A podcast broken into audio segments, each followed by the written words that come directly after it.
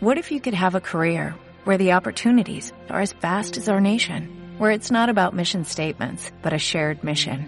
At U.S. Customs and Border Protection, we go beyond to protect more than borders, from ship to shore, air to ground, cities to local communities. CBP agents and officers are keeping people safe. Join U.S. Customs and Border Protection and go beyond for something far greater than yourself. Learn more at cbp.gov/careers. Este es un audiocuento de Por qué leer. Somos una multiplataforma que promueve el placer por la lectura. Para más contenido, seguimos en Instagram, Twitter, Facebook y YouTube como Por qué leer OK. La isla Mediodía. Julio Cortázar. La primera vez que vio la isla, Marini estaba cortésmente inclinado sobre los asientos de la izquierda, ajustando la mesa de plástico antes de instalar la bandeja del almuerzo. La pasajera lo había mirado varias veces mientras él iba y venía con revistas o vasos de whisky. Marini se demoraba ajustando la mesa, preguntándose aburridamente si valdría la pena responder a la mirada insistente de la pasajera, una americana de las muchas, cuando en el óvalo azul de la ventanilla entró el litoral de la isla, la franja dorada de la playa, las colinas que subían hacia la meseta desolada. Corrigiendo la posición defectuosa del vaso de cerveza, Marini sonrió a la pasajera. Las islas griegas, dijo. Oh, yes, Greece, repuso la americana con un falso interés. Sonaba brevemente un timbre y el steward se enderezó, sin que la sonrisa profesional se borrara de su boca de labios finos. Empezó a ocuparse de un matrimonio sirio que quería jugo de tomate, pero en la cola del avión se concedió unos segundos para mirar otra vez hacia abajo. La isla era pequeña y solitaria, y el Egeo la rodeaba con un intenso azul que exaltaba la orla de un blanco deslumbrante, y como petrificado, que allá abajo sería espuma rompiendo en los arrecifes y las caletas. Marini vio que las playas desiertas corrían hacia el norte y el oeste, lo demás era la montaña entrando a pique en el mar. Una isla rocosa y desierta, aunque la mancha plomiza cerca de la playa del norte podía ser una casa, quizá un grupo de casas primitivas. Empezó a abrir la lata de jugo, y al enderezarse la isla se borró de la ventanilla. No quedó más que el mar. Un verde horizonte interminable. Miró su reloj pulsera sin saber por qué. Era exactamente mediodía. A Marini le gustó que lo hubieran destinado a la línea Roma-Terán, porque el pasaje era menos lúgubre que en las líneas del norte, y las muchachas parecían siempre felices de ir a Oriente o de conocer Italia.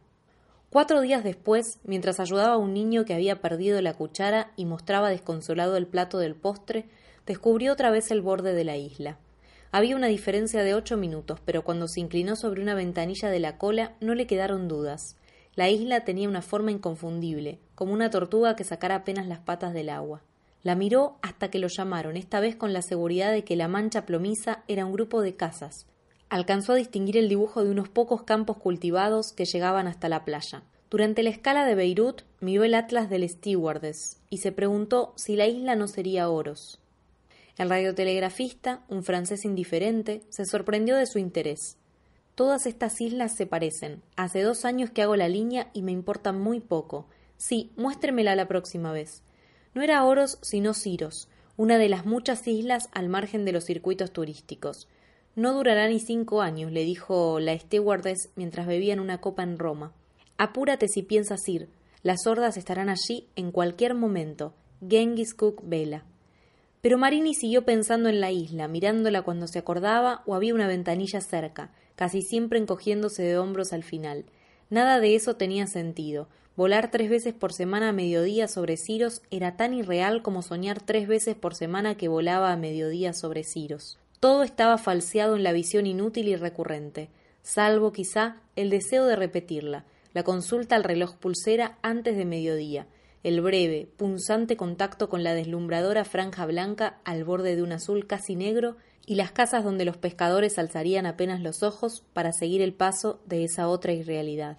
Ocho o nueve semanas después, cuando le propusieron la línea de Nueva York con todas sus ventajas, Marini se dijo que era la oportunidad de acabar con esa manía inocente y fastidiosa. Tenía en el bolsillo el libro donde un vago geógrafo de nombre Levantino daba sobre Ciros más detalles que los habituales en las guías.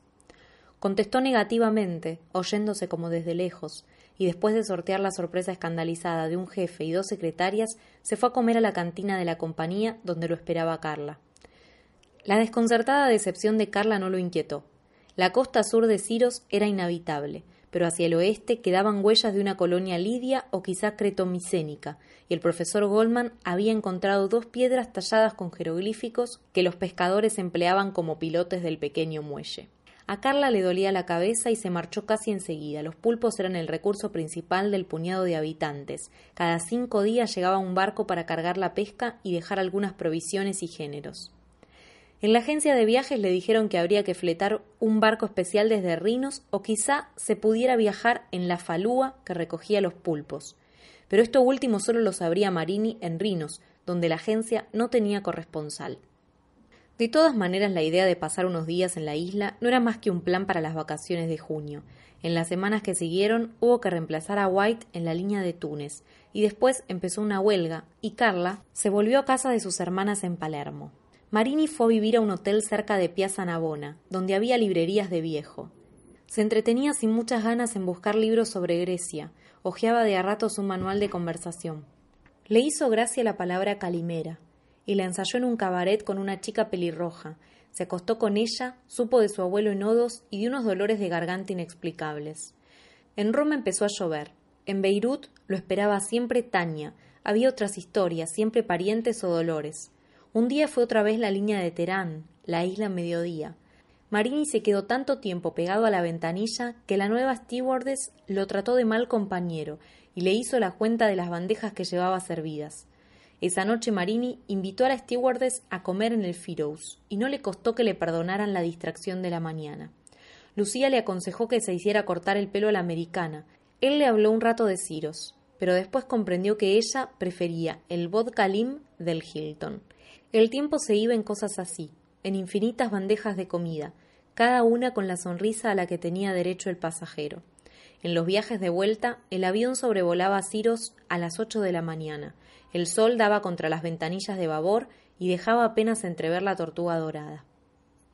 Marini prefería esperar los mediodías del vuelo de ida, sabiendo que entonces podía quedarse un largo minuto contra la ventanilla mientras Lucía, y después Felisa, se ocupaba un poco irónicamente del trabajo.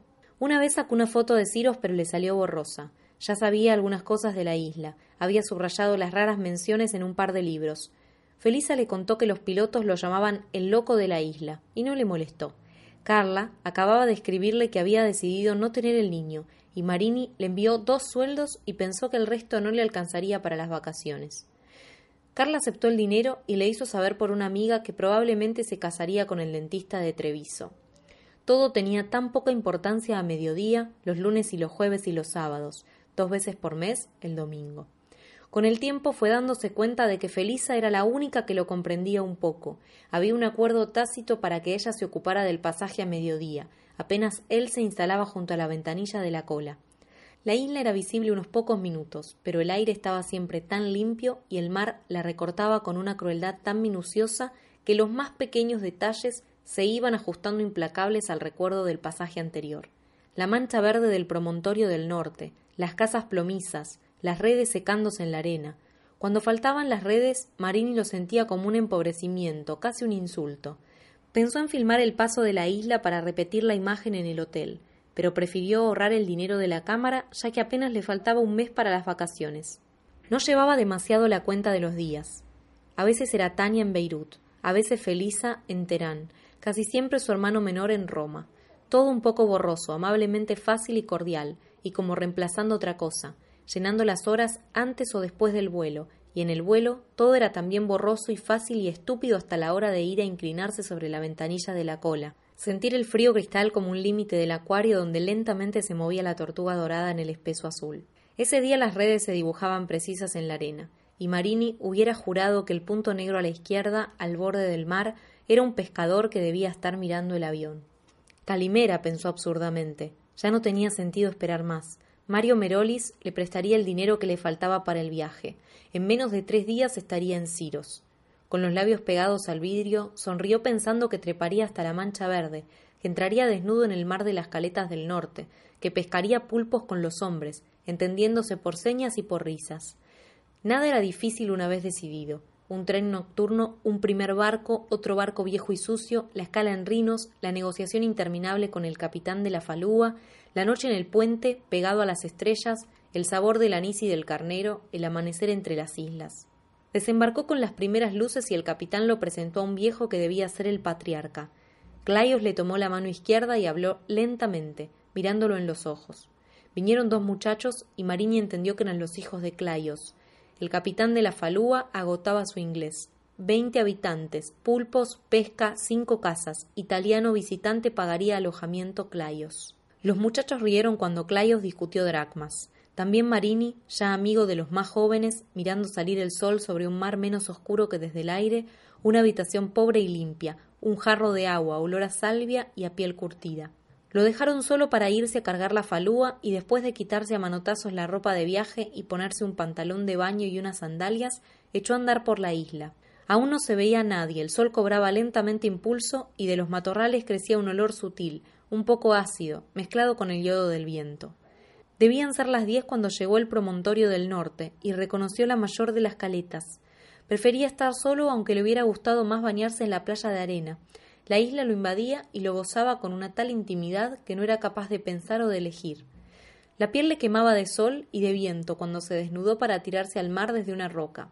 El agua estaba fría y le hizo bien. Se dejó llevar por corrientes insidiosas hasta la entrada de una gruta.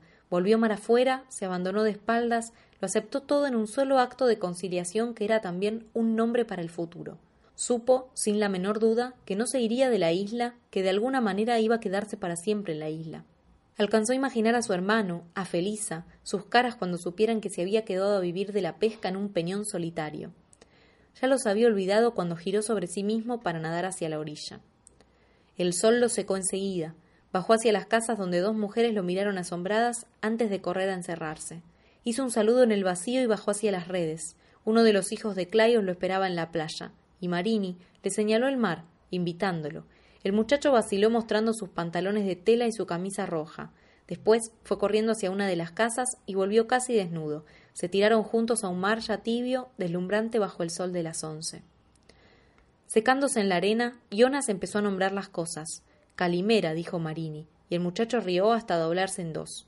Después Marini repitió las frases nuevas, enseñó palabras italianas a Jonas. Casi en el horizonte, la falúa se iba empequeñeciendo.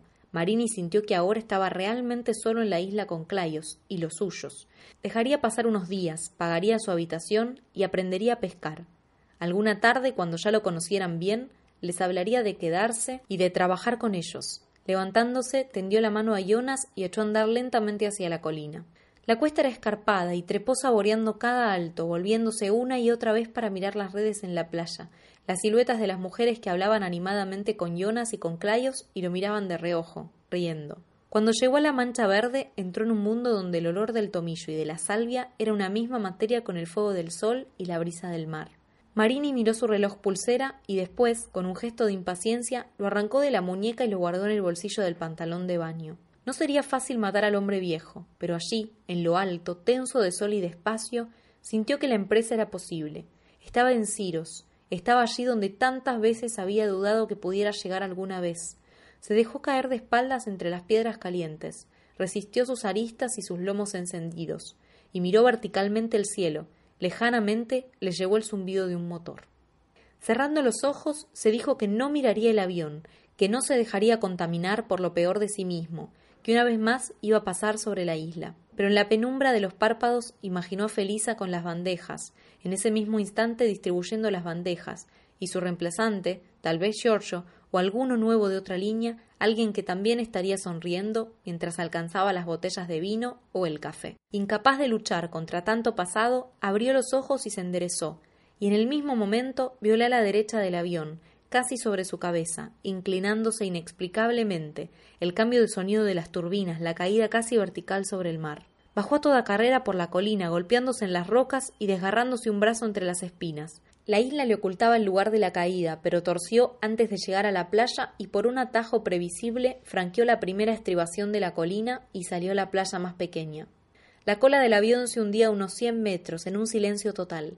Marini tomó impulso y se lanzó al agua, esperando todavía que el avión volviera a flotar, pero no se veía más que la blanda línea de las olas, una caja de cartón oscilando absurdamente cerca del lugar de la caída, y casi al final, cuando ya no tenía sentido seguir nadando, una mano fuera del agua, apenas un instante, el tiempo para que Marini cambiara de rumbo y se zambullera hasta atrapar por el pelo al hombre que luchó por aferrarse a él y tragó roncamente el aire que Marini le dejaba respirar sin acercarse demasiado.